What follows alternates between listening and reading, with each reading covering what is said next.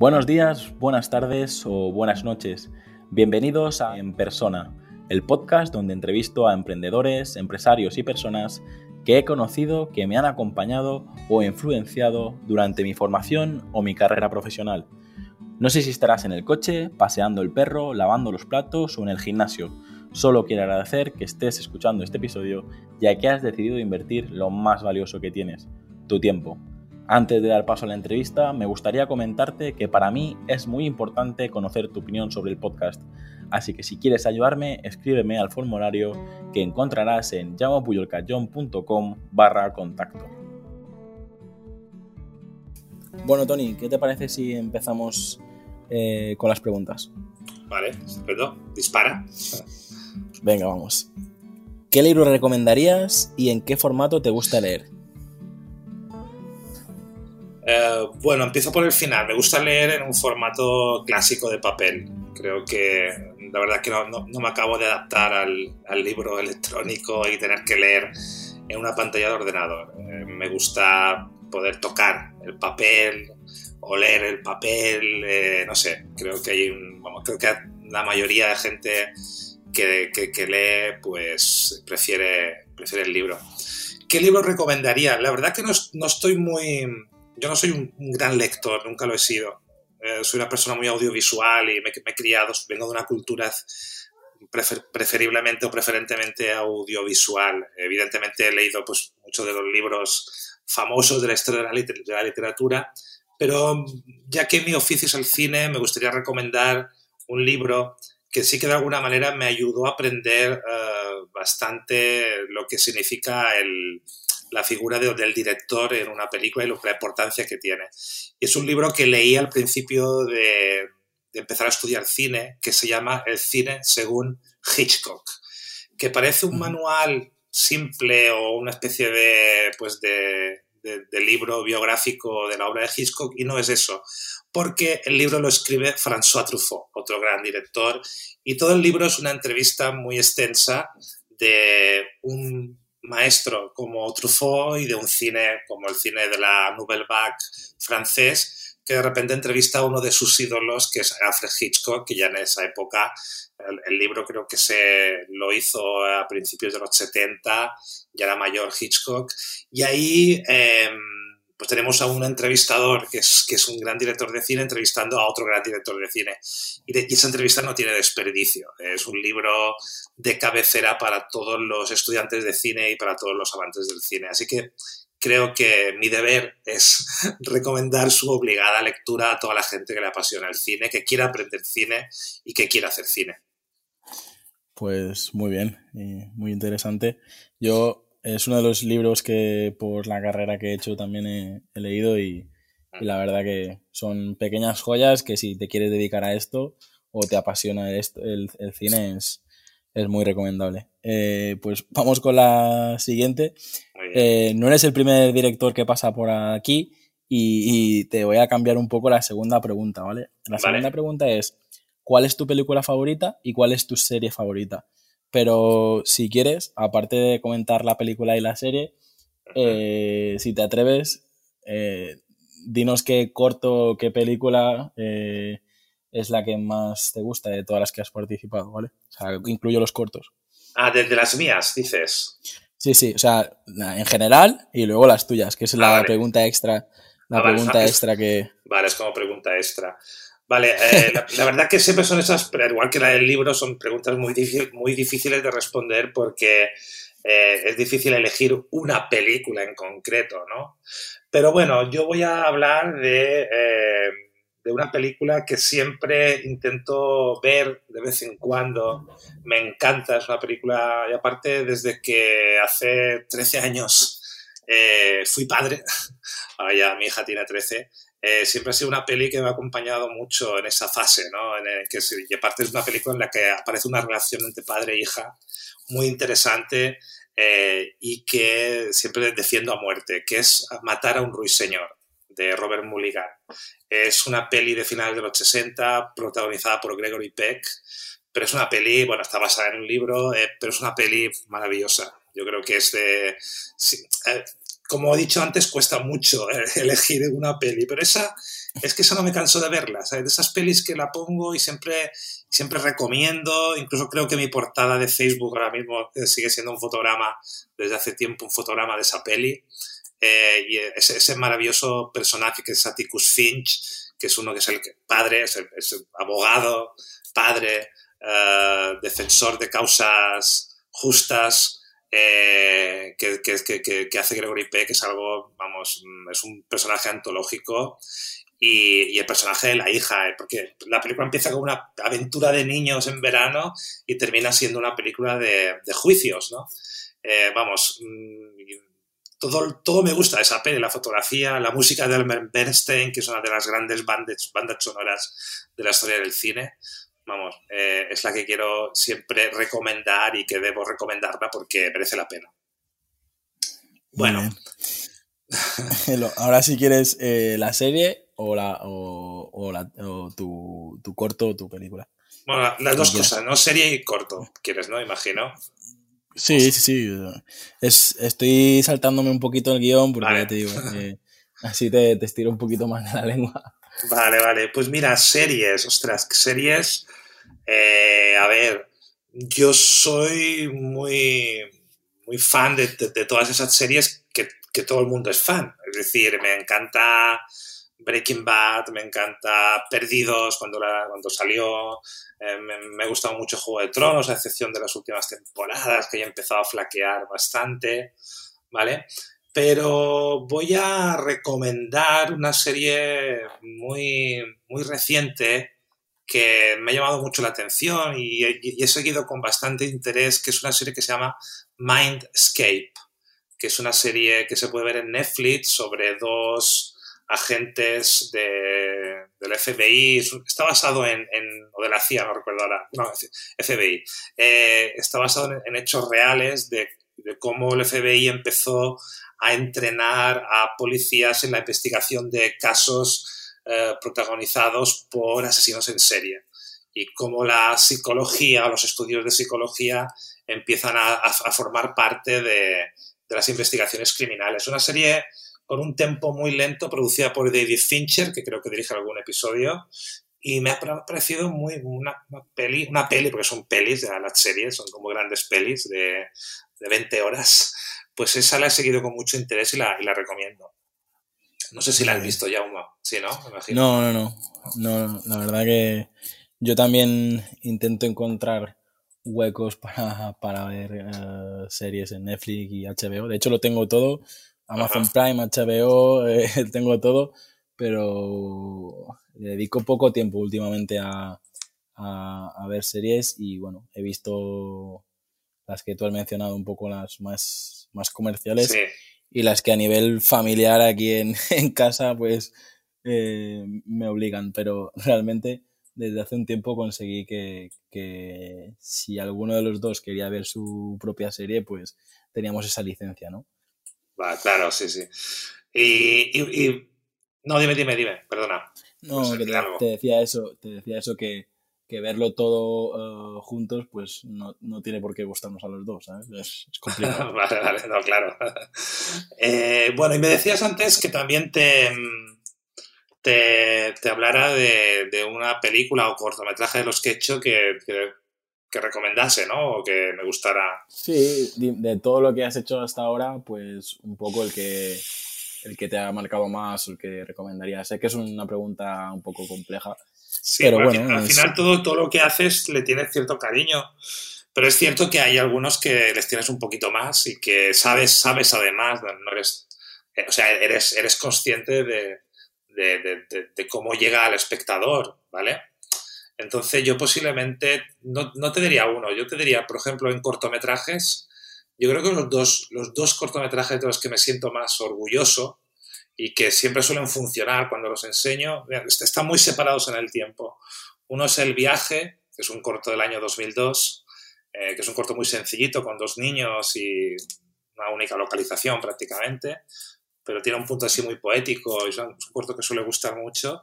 Y el otro es un corto muy mío, muy porque El viaje, curiosamente yo no escribí el guion. Eh, tuve la suerte de poderlo dirigir porque el guionista Arturo Ruiz, con el que luego he trabajado muchos años, no le interesaba dirigirlo y yo, pensaba que era un corto que debía dirigirse y me, dejó, me dio esa oportunidad de oro de poderlo dirigir yo. Y luego otro que es un corto mucho más mío, mucho más de mis obsesiones y mi mundo, que es Foley Artist, que es un corto del año 2013, eh, donde, bueno, también tiene la, mm, digamos, la, se parece un poco en el viaje, en la forma, porque los dos son en blanco y negro. No, no, es que esté obsesionado en hacer cosas en blanco y negro, pero sí que es un formato que me, me, parece muy atractivo para, para, según qué historias. Y en el caso de Foley Artist, ahí es un corto que, aparte de que tuve mucha libertad por hacer, para hacerla, porque es un corto eh, hecho en colaboración de, de alumnos, porque se hizo dentro de un taller de cortometrajes, donde yo tenía que escribir el guion como profesor, dirigirlo, pero que los alumnos trabajaran en, el proyecto. Y en ese, y en ese sentido, eh, mm, pues bueno, no sé, yo, yo que soy profesor desde hace eh, prácticamente eh, más de 15 años, ostras, pues te enorgullece saber que consigues hacer ese corto y que encima es un corto que tuvo mucho éxito, ganó muchos premios y que cuenta un poco parte de mis obsesiones que se, bueno, lo marco dentro de lo que yo llamo el, metacine, ¿no? que es un poco hablar de cine, que es lo que más me gusta, eh, pero a través de las imágenes, a través de, de, una historia de ficción donde también se introducen conceptos cinematográficos en el propio desarrollo de la historia. No, no solamente en la forma, que evidentemente es cinematográfica, porque es un cortometraje, pero eh, lo, que lo que estás contando en la vida de los protagonistas que aparecen en tu historia, el cine es un personaje más, ¿no? Entonces, eh, de esto ya llevo unos cuantos de este estilo eh, y este posiblemente es el que más me siento, en el que me siento más orgulloso. Muy bien. Puedo decir que, que como profesor, pues la verdad que, que mucha gente te tiene mucho, mucho cariño. Yo eh, creo que solo me has dado una asignatura optativa en fin de semana una vez en, el CESAC, no sé si te acuerdas. Pues sí, sí, sí, sí. Que hacías como una especie de, talleres o algo así. Sí, y, sí, y al final de la carrera pues no tuve la suerte de que, porque creo que justo el último año que hiciste en la universidad eh, fue, fue el único que, que era, bueno, era mi último año de carrera y no, y no, no estabas. Pero, pero la verdad que luego, como tuve la, puerta, la, la oportunidad de, de, mostrarte mi corto cuando tú presentabas el Perfecto Desconocido y la verdad que, pues eso, no sé si te acuerdas que... Sí, perfectamente. La verdad que yo me quité la espinita porque dije, mira, como mínimo ya lo ha visto y aunque no, aunque no mm, tuvimos, eh, no tuve la suerte de, de, de poder aprender de ti, pero bueno, la verdad que es, es algo que, que, ¿cómo se dice? Se me, me quité la, espinita, ¿no? espinita, sí. Hombre, yo la verdad es que tengo la suerte de poder, bueno, de, haber podido ejercer eh, durante, mejor dicho, haber podido combinar, cosa que no es, no es fácil a veces, porque mucha, hay mucha gente que empieza haciendo audiovisual y cuando encuentra un camino cómodo, como puede ser pues la gente que se dedica a la docencia, que bueno, que ya encuentra la comodidad y de alguna manera va, dejando su otra faceta o la faceta que, por la cual dedicó parte de sus estudios, que es hacer y contar historias, eh, o, otra gente que también dedica, pues, por ejemplo, encuentra en la publicidad, por ejemplo, el camino para, o la televisión, para hacer, para desarrollar su carrera y a lo mejor en sus inicios quería hacer cine y se acomodan. Yo en mi caso he tenido la suerte y el empeño quizás de no acomodarme y de eh, no dejar la educación, no dejar la docencia, que fue lo primero que encontré cuando volví de Madrid de estudiar cine y lo primero que encontré de una, era pues poder dar clases, impartir clases y, y nunca he dejado de combinarlo, ¿vale? Nunca me ha superado la comodidad de las clases ni me ha superado la incomodidad de levantar proyectos en Mallorca cinematográficos, que también es otra, hay otra historia ahí, porque no es fácil, ¿no? Entonces, bueno, he intentado compaginar ambas cosas y gracias a Dios, pues bueno, ha ido bien la cosa y me he encontrado en este camino de años con muchos alumnos muy válidos, de los que me siento súper orgulloso. Eh, en el propio CESAC, gente como Jaume Carrillo, que fue alumno mío y que ahora es colaborador. Eh, eh, constante en todos mis proyectos, colabora conmigo, eh, además de su carrera como cortometrajista, que también ha sido muy exitosa, o Carlos Bover, que también fue alumno mío, creo que, que ganó Goya hace dos años, y otros alumnos que a lo mejor no han ganado, pero están ahí haciendo un montón de cosas, como tú en este caso, y otros, pues la verdad que uno se siente muy, muy, muy, satisfecho y ve que al final ha servido a lo mejor de algo. Tú has puesto tu granito de arena, ¿no? De alguna manera has, has podido influir, aunque sea un, en un 1%, en un 0,0% en que esa persona se dedique a algo o tenga las ganas de hacer algo, ¿no? Entonces, bueno, en ese sentido. En mi caso, bueno, hoy puedo hacer público que que también me, me, vi más atraído por el mundo empresarial y por el mundo publicitario. Y, bueno, también es cuando te, tienes ese momento de crear tu propia familia, crear tu propio futuro, pues como tú dices, en, eh, vivir del cine en España es muy jodido y vivir del cine en España y concretamente en Mallorca es prácticamente imposible que lo conseguís muy pocos y sois unos campeones por eso. pero, pero, pero, cuidado, eh, yo no puedo decir que viva de eso. O sea, realmente vivo como, como vivimos de otras cosas. En este caso yo es la, las clases, la docencia, pero puedo compaginarlo, ¿no? Intento compaginarlo, pero si solamente tuviese que vivir del cine en Mallorca no podría vivir del cine. Entonces, gracias a Dios. Es muy triste decirlo porque porque eh, al final pues tú eres un, un referente en, en, la isla y que ni siquiera los que estáis eh, allá arriba pues eh, es que digo es un, sector un poco en, crisis pero bueno. es así de triste. Yo he elegido este camino de, de seguir en Mallorca de no lanzarme a la aventura de volver a Madrid o volver o ir a otra ciudad donde a lo mejor habría más oportunidades y más trabajo pero a cambio tengo que sacrificar el no dedicarme al 100% al cine, sino que, ir compaginándolo con, con, mi trabajo como profesor, a la vez que, que, intento levantar proyectos. Aún así, siempre hay tiempo para cambiar. ¿eh? No significa que ahora esto acabe aquí. Eh, quizás, quién sabe, en, en, breve o no, sé cuándo, pues, pueda decir, oye, que ya me estoy dedicando al cine al 100% y de momento no voy a poder seguir dando clases, muy a mi pesar, eh, porque tengo que dedicarme a varios proyectos. Esto puede ocurrir y, tengo además en, marcha, en marcha cosas que a lo mejor me obligan a eso. Bueno, a ver si, si lo consigues y, y, ya veremos luego qué, qué, pasa. Vamos con la tercera pregunta. ¿Qué lugar te gustaría visitar y cuál es el mejor lugar donde has estado?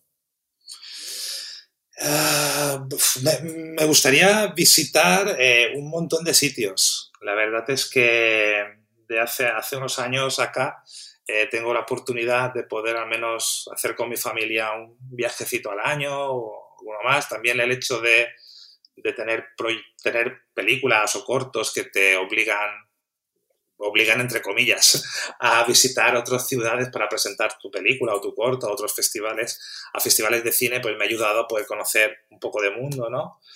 Pero quedan muchos sitios donde me gustaría ir. Eh, por ejemplo, a mí me tengo pendientes.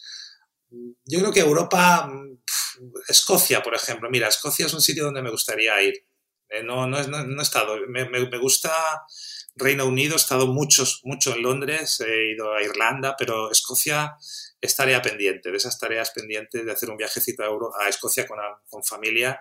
Eh, mira, ¿por qué no? Es un sitio donde me gustaría, me gustaría ir. Aparte es muy cinematográfico, hay tantas pelis también rodadas allí que a uno le apetece pues, visitar esos sitios también recordando esas pelis. Eh, un lugar, me, has preguntado dónde me gustaría, dónde me, gusta ir o me ha gustado ir, ¿no? el mejor lugar donde has estado. Ostras. El mejor lugar donde he estado. aparte de Mallorca. Ah, vale, vale. ya sabes que los mallorquines siempre barremos para casa en ese sentido. A ver, a, yo, a mí me fascina Nueva York, ¿vale? Eh, he estado dos veces allí y no me importaría volver cada año, si fuera posible. Es una ciudad que me, encanta. El rollo que lleva puede cansar, puede agotar. Posiblemente no viviría nunca en Nueva York, pero irme una semanita a Nueva York es algo que he podido hacer en dos ocasiones y me gustaría repetir. Me, gusta esa ciudad, me gustan muchas cosas de ella. el ambiente em, y, bueno, también tiene ese punto cinematográfico, como no, ¿qué, más, qué ciudad mejor que, Nueva York, ¿no? Para, lo que es el cine. Entonces, bueno, quizás esa es la, ciudad donde me gustaría regresar más de vez en cuando. Bueno, la, siguiente pregunta creo que la has contestado un poquito antes al principio, pero ah, bueno, vamos a, vamos a ella. ¿Qué retos, ¿Qué retos todavía tienes pendiente por cumplir? Y de todo lo que has conseguido, ¿de qué te sientes más orgulloso? Mm, bueno, mm, retos. Pues mira, lo sí, lo que te decía antes, un poco el reto de poder dedicarme única y exclusivamente al, al cine. A ver, teniendo en cuenta que me gusta mucho dar clases, ¿eh? pero también es cierto que me gustaría dedicarme a lo que realmente me apasiona más, que es el cine. Ese es uno de los retos. Y vivir bien, vivir cómodo, haciendo lo que uno quiere hacer, que es contar historias a través del cine. Y de, los, de las cosas que me siento más orgulloso, de las que yo he hecho, ¿no? en mi vida. Bueno, puede ser tu hija o puede ser cualquier cosa, o puede ser eh, participar en los Goya, puede ser cualquier cosa. Bueno, a nivel vital, evidentemente, tener un hijo siempre es algo que te llena y te, marca y, al final siempre estás orgulloso ¿no? de, lo que has, lo que has hecho. Y en mi caso, con mi hija Alba, es, estoy súper orgulloso porque además estoy viendo que el fruto, sea, que ha dado sus frutos, o sea, que no, de momento no, está consiguiendo lo que ella quiere también, es, muy, muy buena estudiante, no sé, es muy, una niña que la verdad, eh, ahora que está en ese proceso de adolescencia, de momento lo está llevando bien. Eh, a nivel profesional, mm, posiblemente el poder hacer mi primera película, eso fue un poco el, porque costó mucho hacerla, costó mucho llegar a ella y posiblemente cuando ya la había hecho, pues me di cuenta de que había conseguido ese logro o ese objetivo que buscaba durante tantos años. Muy bien. ¿Qué te gusta hacer con el tiempo libre? Eh, ¿Con qué te pasa el tiempo volando? Eh, bueno, aparte de mi familia, la que siempre intento dedicar mucho tiempo, no, solamente mi familia, eh, mi núcleo familiar, que es mi, mujer y mi hija, también tengo a mis padres aún, gracias a Dios, y eso también, quieras o no, somos muy, muy de familia, ¿no? Muy de compartir muchas cosas todos los días.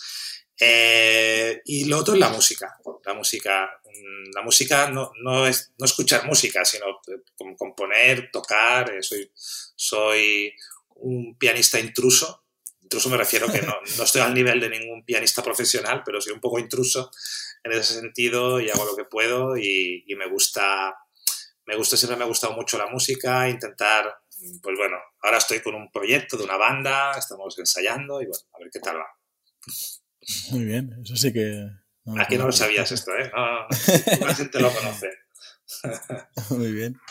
Eh, ¿Cuál dirías que es tu mayor virtud y cuál dirías que es tu mayor defecto?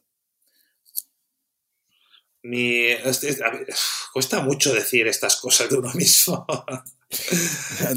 Tranquilo, eh, llevamos bastantes invitados y a todo el mundo le cuesta pero y tampoco tienes que decir todos los defectos. No, es un, pequeño. No, pero yo sé, posiblemente la, la, virtud es, no sé cómo se definiría en una palabra, pero la, el no decaer, ¿no? A pesar de la, constancia. La constancia, eso, la constancia, eh, sobre todo en mi trabajo en el sentido de que me pueden dar hostias de por un lado por otro y, a veces me, y, a veces me, me, caigo, ¿eh? Pero como ese boxeador que lo tiran, pero luego eh, cuando empiezan a hacer la cuenta atrás, ¿sabes? Hasta 10, cuando llega a 8 consigue agarrarse y levantarse, ¿no? Eh, porque a veces hay en este, en, esta, en este negocio, claro, la gente que no te conoce solo de los éxitos, porque te publican en, la prensa, Tony Bestar, nominado al Goya, Tony Bestar gana el premio de no sé qué, vale, bien, pero no saben las cosas negativas que han pasado por en medio, ¿sabes? Ni, ni las malas noticias, ni el proyecto que has querido levantar y no, no se ha podido levantar, ni, ni, ni, ni, lo a puntito que has estado de, de algo y que no, eso la gente no lo sabe y eso te va dando una hostia y otra y otra y otra y al final eh, intenta, hay gente que ya no puede soportar este nivel de, y este ritmo de, de, puñetazos uno tras otro, entonces tira la toalla, pero yo en mi caso, pues eso, el de la constancia me hace, pues, a pesar de una mala noticia, al día siguiente me levanto con las ganas de remontar o de cambiar de tema o de o empezar con un nuevo proyecto. Entonces, posiblemente esa es mi virtud. Mi defecto, eh, bueno, hay, supongo que como todo ser humano tendré muchos. Ah, hasta hace poco la, la impaciencia, era, soy bastante impaciente. No, me, me, costaba, no, y eso me provocaba cierta ansiedad, el tener, tener que ser tanta, tener que esperar tanto tiempo las cosas, ¿no? Y a veces me puedo precipitar en algún momento. Posiblemente viene un poco a colación de la constancia, ¿eh? La constancia te, eh, de, cuando, te caes, puedes querer levantarte y te quieres levantar rápido y a lo mejor tienes que levantarte un poco más despacio, ¿no? Entonces esa impaciencia a veces me hace pues tener cierta, cierta ansiedad hacia, hacia conseguir el objetivo, ¿no? Esa posiblemente sería el defecto. Muy bien. ¿Y tienes algún vicio que nos puedas confesar? O sea, que sea confesable, algo de alguna comida o algo que digas, eh, esto me pierde. Uh, como todo ser humano tengo muchos, supongo, ¿no? pero, ah, no sé, comidas, por ejemplo, sí, no sé, la paella. La paella es un vicio, vamos. El arroz, creo, que en general todo el arroz es un vicio. O sea, me, encanta todo lo que está hecho, menos, menos el arroz con leche, que lo odio profundamente. es curioso, ¿eh? no me gusta nada el arroz con leche, pero cualquier plato hecho con arroz es un vicio. Muy bien. Y en esos momentos de, bajón que decías que acabas de recibir un golpe, ¿qué canción te pondrías para esa canción que te pones a tope para, animarte? Ah, yo creo que para animarme me pondría. Uf, hostia, no sé para animarme alguna de ACDC, ¿no? alguna de ACDC de las más conocidas o, bueno, también me pondría, eso sería lo lógico, ¿no? Una, que te diese un poco de, ritmo. No, pero que me diese así buen rollo, pues, eh, pues hay muchas. Yo soy muy de música de los 70 y me encantan grupos como Led Zeppelin, como Pink Floyd. Eh, entonces, supongo que alguna de Pink Floyd, Shine on Your Crazy Diamond o Wish You Were Here, no sé, canciones de esas que me molan escuchar muy de, vez en cuando, ¿no? De volver a ellas o, alguna de los Zeppelin, no sé. la música de los 70 me fascina mucho, siempre me ha fascinado el sonido, sobre todo los 70, todos los, incluso los grupos que luego los 80 triunfaron, como Queen, Dire Straits, todos estos grupos que luego en los 80 me, me entusiasman mucho sus primeros discos que son de los 70, ¿sabes? Entonces, bueno, soy de una generación que de niño fui ochentero, ¿no? Eh, pero cuando empecé a escuchar música, eh, que mejor eran mitad de los 80, bueno, finales de los 80, mitad finales, quizás la música de los 80 me parecía ya muy hortera en su momento. ¿no? Entonces iba unos años atrás a escuchar la música de los 70, la música que escuchaba pues la gente que en ese momento tenía 40 años o 30 años, que había escuchado sus 20, había escuchado bueno, tenían 20 años en ese momento y a lo mejor, o, tenían 25 años, habían escuchado la música de los 70, era la, que, la, música que les había iniciado. Y yo con 15, pues a lo mejor decía, oye, me gusta más esa música anterior que no la de ahora, ¿no? A mí, pues Michael Jackson, Madonna, sí, están bien un rato, pero lo que me mola es eso, eso, que sonaba hace unos, hace unos años, ¿no? Y, y, no me he despegado de esa música, la verdad que me, me gusta mucho. Muy bien. Es una. Ahora voy a hacer unas preguntas más especiales de las que, de las que hay en la entrevista. Pero bueno, a ver cómo, cómo sales de esta. Vale. ¿Qué es, ¿Qué es para ti la felicidad? Una buena peli. Hacerla. Verla, verla, verla. Muy bien. Ok. Si tuvieras la oportunidad de, hablar con Tony Bestart de 8 años o 10 años, ¿qué le dirías? Ah, seguro que primero le diría que no hiciera alguna trastada, como Marty McFly, ¿no? Regresar al futuro, Acuérdate de no quemar eso que quemaste, de no romper eso que rompiste. Eh, no, le diría que, que, no, que no desista, que siga, que luche por sus sueños. Muy bien. Y ahora al revés, si tuvieras la oportunidad de eh, abrir un mensaje con 80 años, eh, ¿qué mensaje congelarías o qué mensaje te dirías? Pues dejaría un mensaje eh, que diría algo así como no te preocupes, has logrado tus sueños. Sea cuáles sean los sueños, al final cada uno los tiene de una manera o de otra, más grandes, más pequeños, más ambiciosos, menos. Quizás eso. Esta, esta, esta pregunta tiene, es, bueno, es doble que es un poco cómo, cómo ves el, el, futuro, es decir, tanto en tu profesión como... Ya te digo, hay gente que lo ve un poco más desde el punto de vista climático y justo con todo lo que está pasando ahora, pues todavía más, pero tanto a nivel personal como a nivel profesional, ¿cómo, cómo ves un poco el, el futuro? Yo el futuro, la verdad que es difícil de pronosticar en este preciso momento un futuro halagador, porque, joder, estamos en mitad de una pandemia, una crisis climática, entonces, eh, pero yo creo, creo, tengo esperanzas aún en el ser humano, de que sea capaz de, cambiar y quizás lo que está ocurriendo en este momento son esas, mm, son, son cosas que nos ayudan y que nos tienen que ayudar a reflexionar sobre muchos temas. Eh, a veces de, los, de las situaciones negativas eh, se pueden construir muchas cosas positivas, ¿no? Y creo que el ser humano tiene, el ser humano tiene ahora mismo la capacidad de construir algo positivo de todo lo malo que está sucediendo. Entonces, aún tengo cierta esperanza en el ser humano, pero lo cierto es que el panorama de cada vez es peor y está todo en nuestras manos, sin lugar a dudas.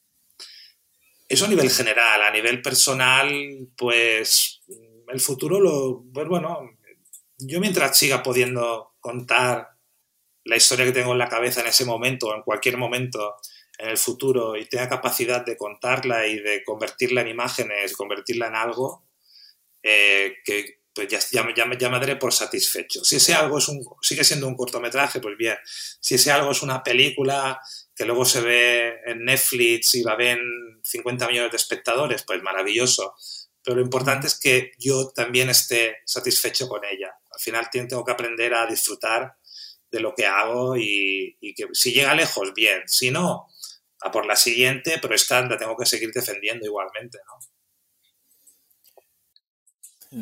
Esta pregunta no está en el guion, pero veo, veo que, que a ti no te importaría trabajar para Netflix o para las plataformas que están saliendo, porque en un momento como, como ahora que tenemos todas las salas de cine cerradas, pues es gracioso que la única manera de consumir cine es a través de estas plataformas. No sé si tú...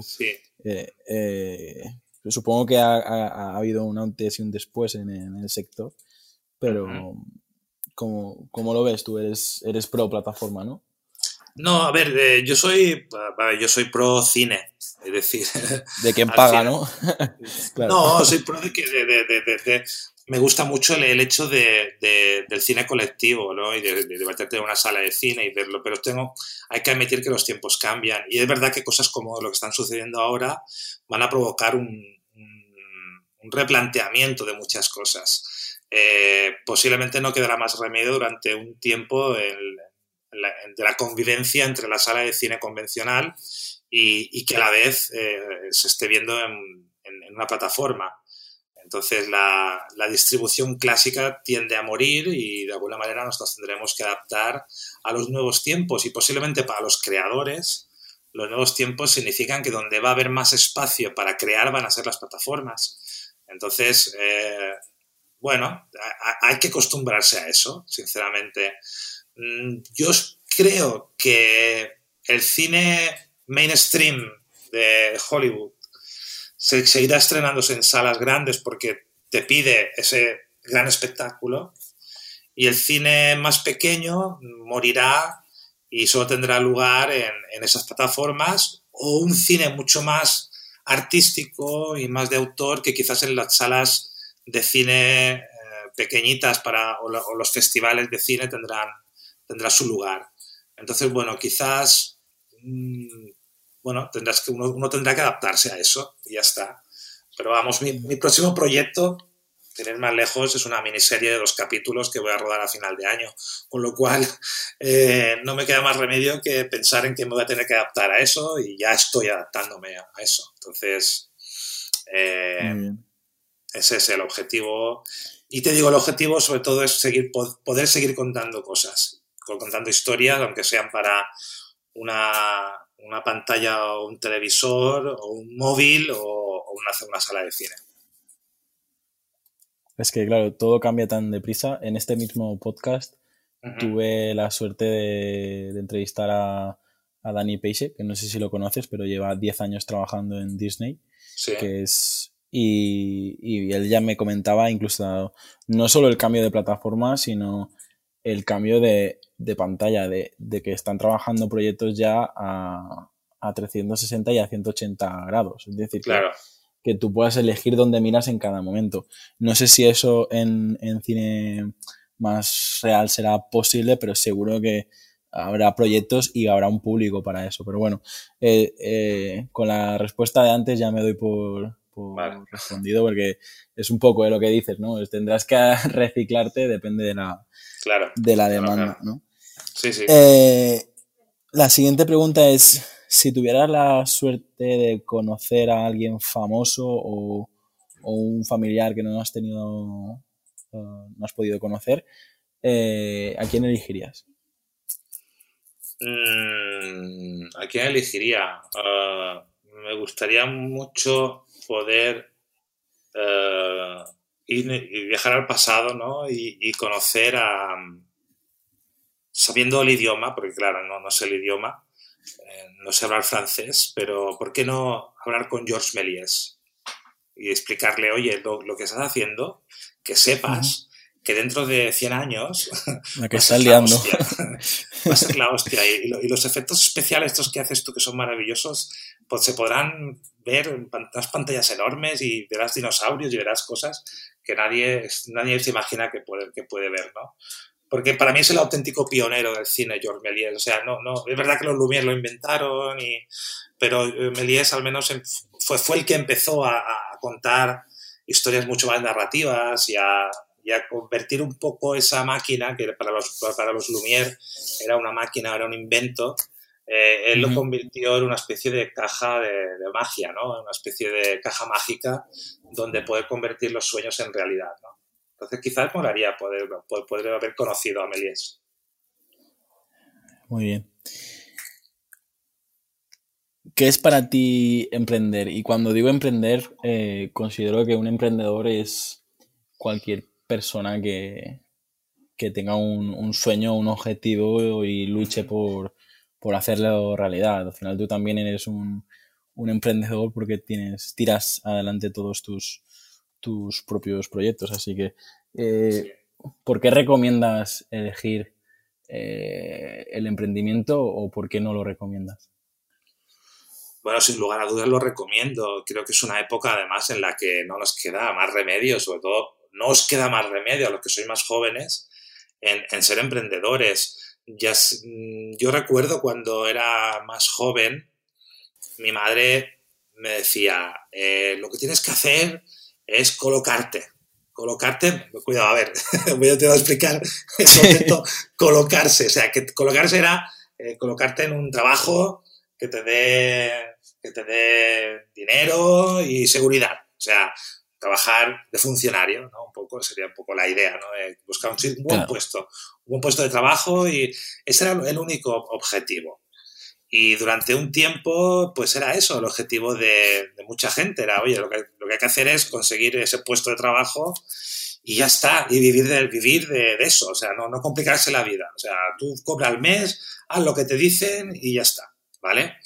Y yo creo que, no, no, que el mundo no evolucionaría si fuera así, ¿sabes? Entonces, es necesario la, em, ser emprendedor, o sea, decir, no, no, yo quiero ir más allá, yo quiero montar mi propio negocio, yo quiero contar mis propias pelis, yo quiero hacer lo que realmente me apetece y no depender de nadie, depender de mí mismo y, mostrar todo lo que puedo hacer, ¿no? Desde mi, desde mi, posición, ¿no? Como ser humano de, y creativo o emprendedor o lo que sea, decir yo puedo y puedo hacerlo, ¿no?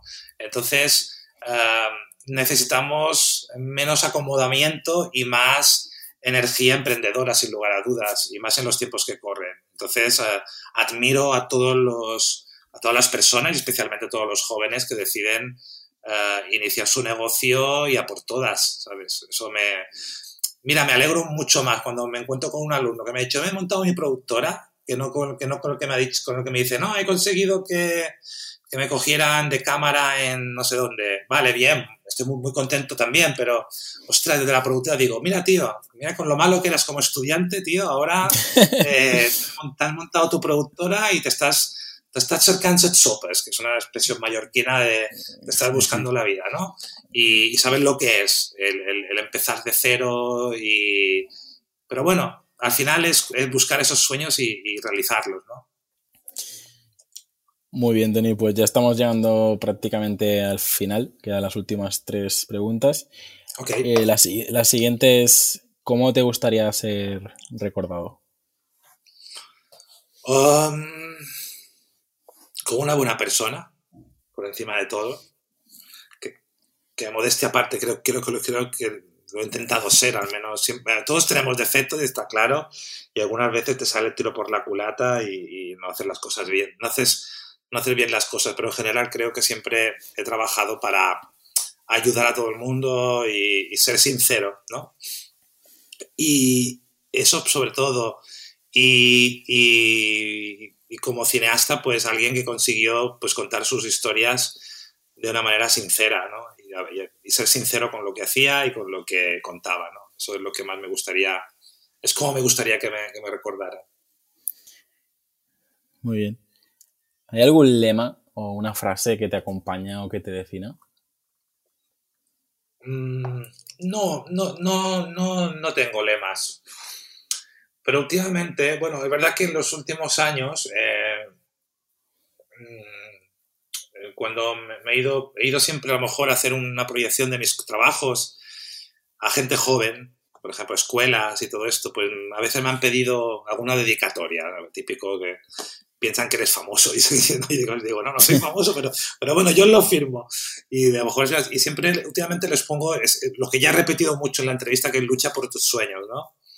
O sea, persigue tus sueños. Creo que ese es el lema, al fin y al cabo, ¿no? De nuestra vida. O sea, luchemos, persigamos, hagamos todo lo posible por conseguir esos sueños. Eh, y últimamente lo, lo, pongo, o sea, sobre todo a la gente que veo más joven, incluso a niños, ¿eh? que eh, eh, tengo la oportunidad de dar unas charlas en, escuelas de primaria, me han venido los niños, un autógrafo, una dedicatoria, y entonces he puesto esa dedicatoria, o sea, no, no, no dejes escapar tus sueños, lucha por ellos, ¿no? Ese sería un poco el lema.